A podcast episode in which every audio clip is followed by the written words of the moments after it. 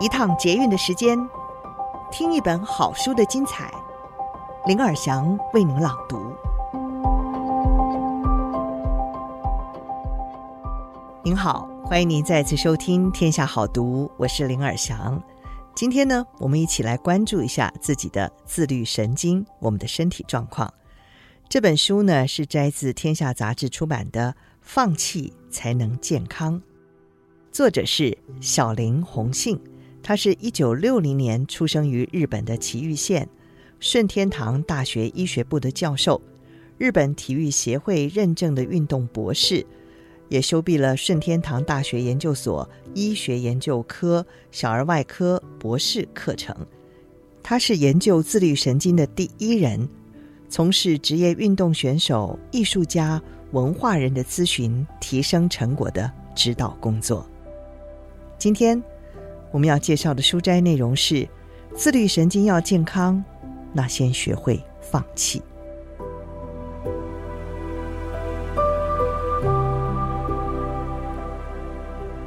负面情感是自律神经的大敌。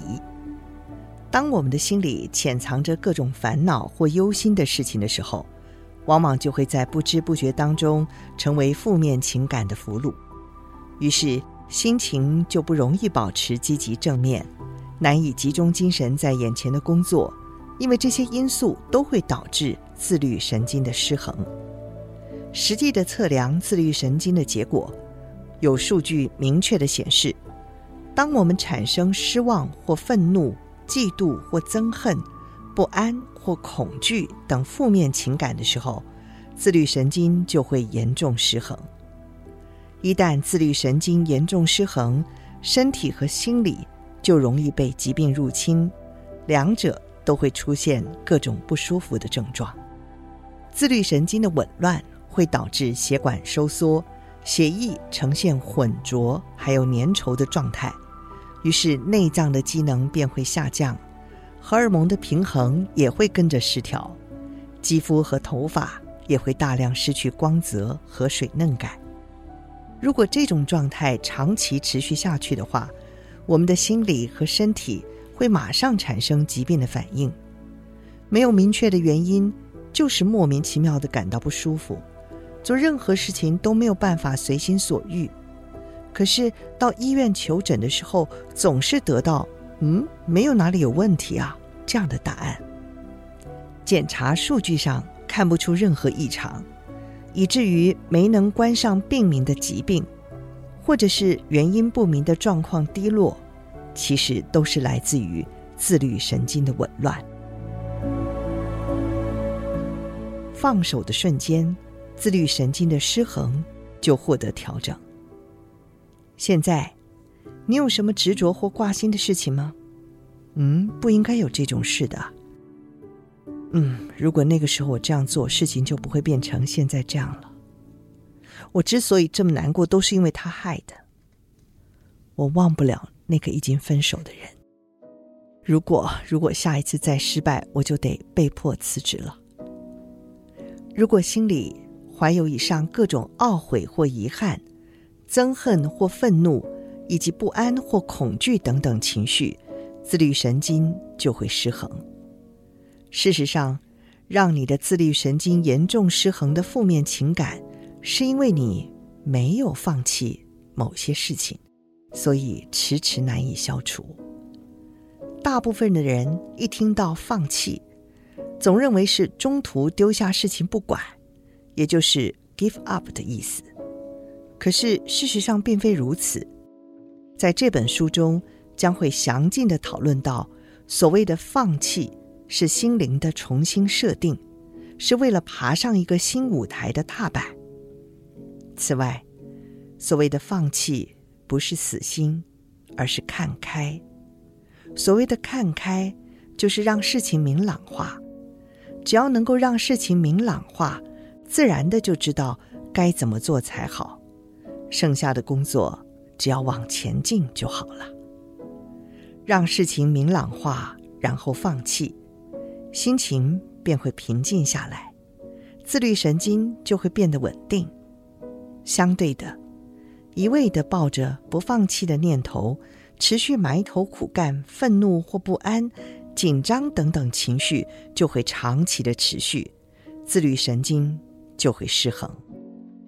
此外，懊恼或悲叹、悲伤、心情感到阴郁低落的状态，如果长期持续的话，自律神经也会产生紊乱的现象，结果身体就变得虚弱，而疾病入侵，心理和身体都会失调。结果身体就变得虚弱，而被疾病入侵，心理和身体都会失调。一味的持续埋头苦干，而且告诉自己不要放弃的时候，自律神经就会失衡。一旦放弃了，自律神经的平衡就会获得调整，身体就会成为健康的环境。也就是说，世人往往认为不放弃这件事是个优点，换句话说，就是一种执着，是无法适时的切换模式，同时也代表。不懂得适时画下句点。再一次的强调，所谓的放弃，绝对不是 give up，而是看开事情，告诉自己，都已经努力到这种程度，再多想也无济于事，反而会保有继续向前的勇气。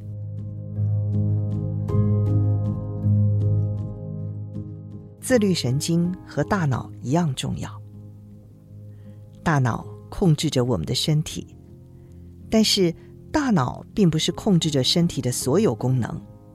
举个例子来说，人一旦停止了呼吸，就没有办法存活。但是我们也不是分分秒秒刻意让自己呼吸啊。我们在睡眠期间一样会持续呼吸。我们在睡眠期间还能持续呼吸，全拜自律神经之赐。此外，不管外在环境是热还是冷，我们的身体都保有让内部环境维持稳定平衡的系统。因为有自律神经，所以就算我们没有刻意去感觉，我们的身体仍然可以去适应外在的环境变化。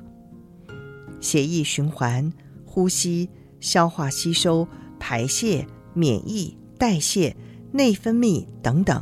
都是为了维持恒常性而存在的系统，而这些系统都与自律神经有很深的关系。自律神经是三百六十五天、每天二十四小时、没日没夜在幕后支撑着我们生命活动的重要系统。就维持生命活动这一点来说，自律神经背负着与支配我们身体的大脑同等重要的任务。控制生命线、血液循环的自律神经。我们的身体是大约六十兆个细胞的集合体，为了让每一个细胞都充分地发挥机能，充足的营养和氧气不可或缺。我们透过饮食和呼吸来摄取营养和氧气，靠着肠道和肺部进行吸收，然后借由血液。运送给各个细胞。此外，运送免疫细胞的也是血液。血液循环一变差，细胞的机能便会下降，而且免疫力也会降低。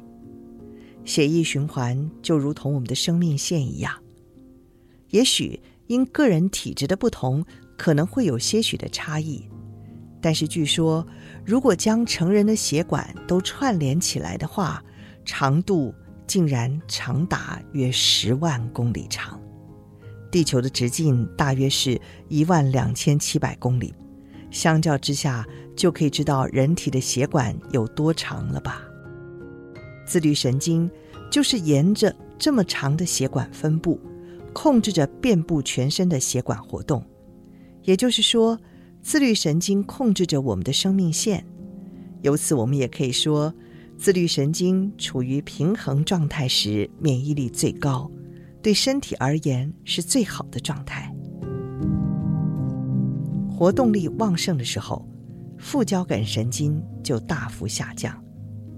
自律神经最重要的是交感神经和副交感神经的平衡。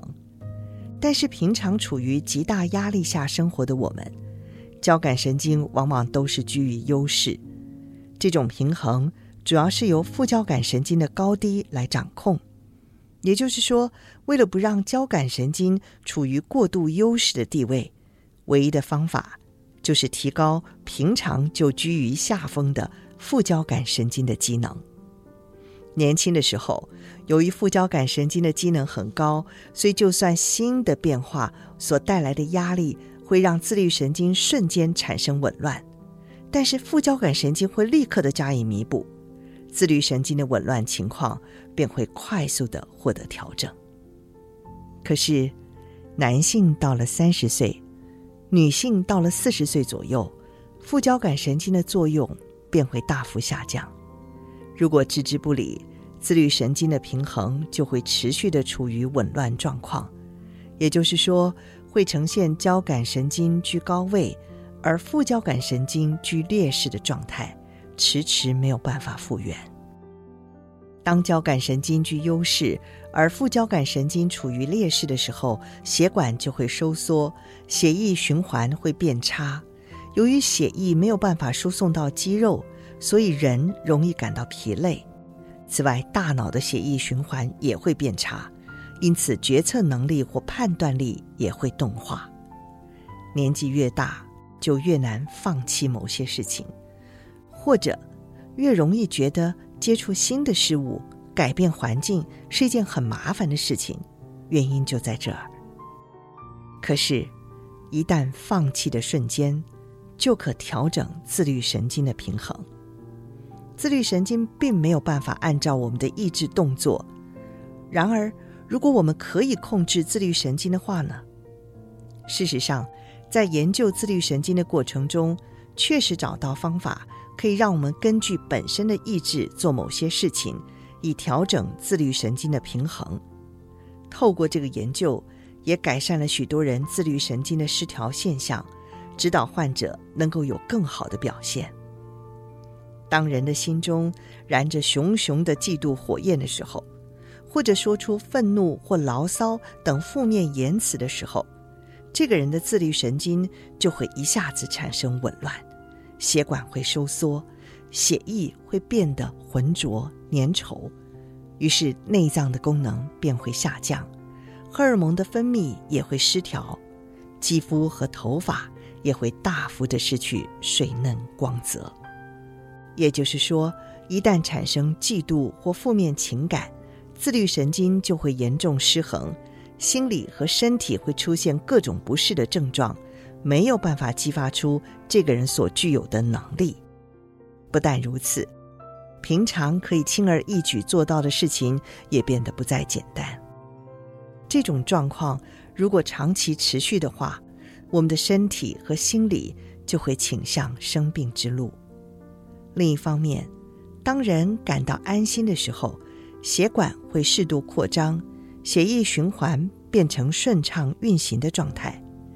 当血液循环好的时候，不只是不容易生病，也因为有充足的血液送达大脑，使得我们的集中力增加，判断事物的正确度也会跟着提升。谈到这里，应该已经理解了吧？看开事情，懂得放弃，心情就会平静，自律神经的平衡就会稳定。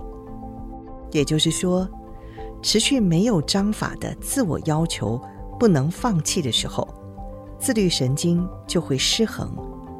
相对的，一旦懂得放弃，自律神经的平衡就会获得调整，身体就会变成不容易生病的环境。以上书摘摘自《放弃才能健康》，由天下杂志出版。